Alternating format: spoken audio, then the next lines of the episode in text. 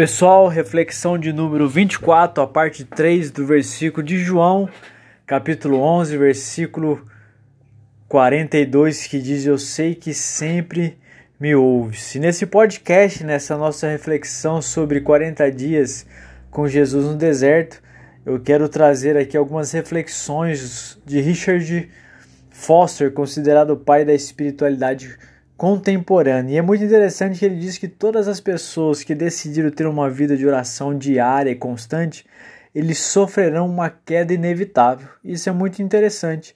Ao ler os homens e mulheres da história da igreja, aqueles que decidiram orar todos os dias constantemente, eles sofreram uma queda inevitável. Então a razão disso, segundo o próprio Foster, é a comparação com os grandes vultos da história que, mesmo sofrendo essas quedas, eles continuaram a dedicar suas vidas à prática da oração durante horas e mais horas durante o dia.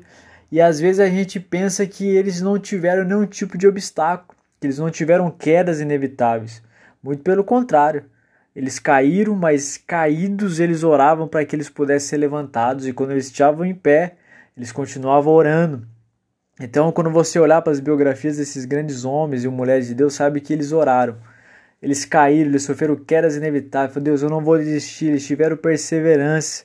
Então a vida deles, às vezes, em vez de ser um exemplo para mim e para você, ele se torna mais um peso, porque parece que eles são imperfeitos demais e a gente nunca vai alcançar aquele nível de espiritualidade que eles tiveram. Ainda mais no mundo pós-moderno que a gente vive, né, vida agitada que nós levamos, como é que a gente vai poder orar como eles. O próprio Henry Noah também diz exatamente isso em relação à dificuldade da vida de oração constante diária. Ele diz o seguinte: no início, a oração é sempre dolorosa, porque você descobre que não quer se desfazer de absolutamente nada. Então, quando você vai orar, tem lembranças amargas, pecado, ódio no coração, você não quer, você quer ficar com tudo isso no seu coração. E olha que interessante que o Carson fala que é um teólogo reformado sobre os empecilhos da vida de oração. Preste muita atenção. Primeiro, estar ocupado demais para orar. Segundo, a sensação de esgotamento ou frieza espiritual. Terceiro, não sentir necessidade de orar. Quarto, estar amargurado demais para orar. Quinto, se sentir envergonhado demais para orar por causa dos nossos pecados que nós cometemos. E o sexto, ter satisfação com a situação espiritual medíocre que nós nos encontramos. Ah, eu tô bem assim, sou um cristão meia boca, tô indo pra igreja, tô indo pra célula, né? De vez em quando eu dou dízimo, de vez em quando eu não dou, né? Tipo aqueles áudios que você recebe lá no, no WhatsApp, o dia da maldade, é sexta-feira, o dia de não dar o dízimo, é o dia de fazer isso, né? Você tá contente com a sua vida medíocre. Mas toda essa relatividade que habita no nosso coração, você tem que entender que é como um jardim que vai crescendo ervas daninhas. Quando você percebe a palavra de Deus está sufocada. Então é, eu e você temos que estar cientes da necessidade urgente de limpar o nosso coração de todos os obstáculos.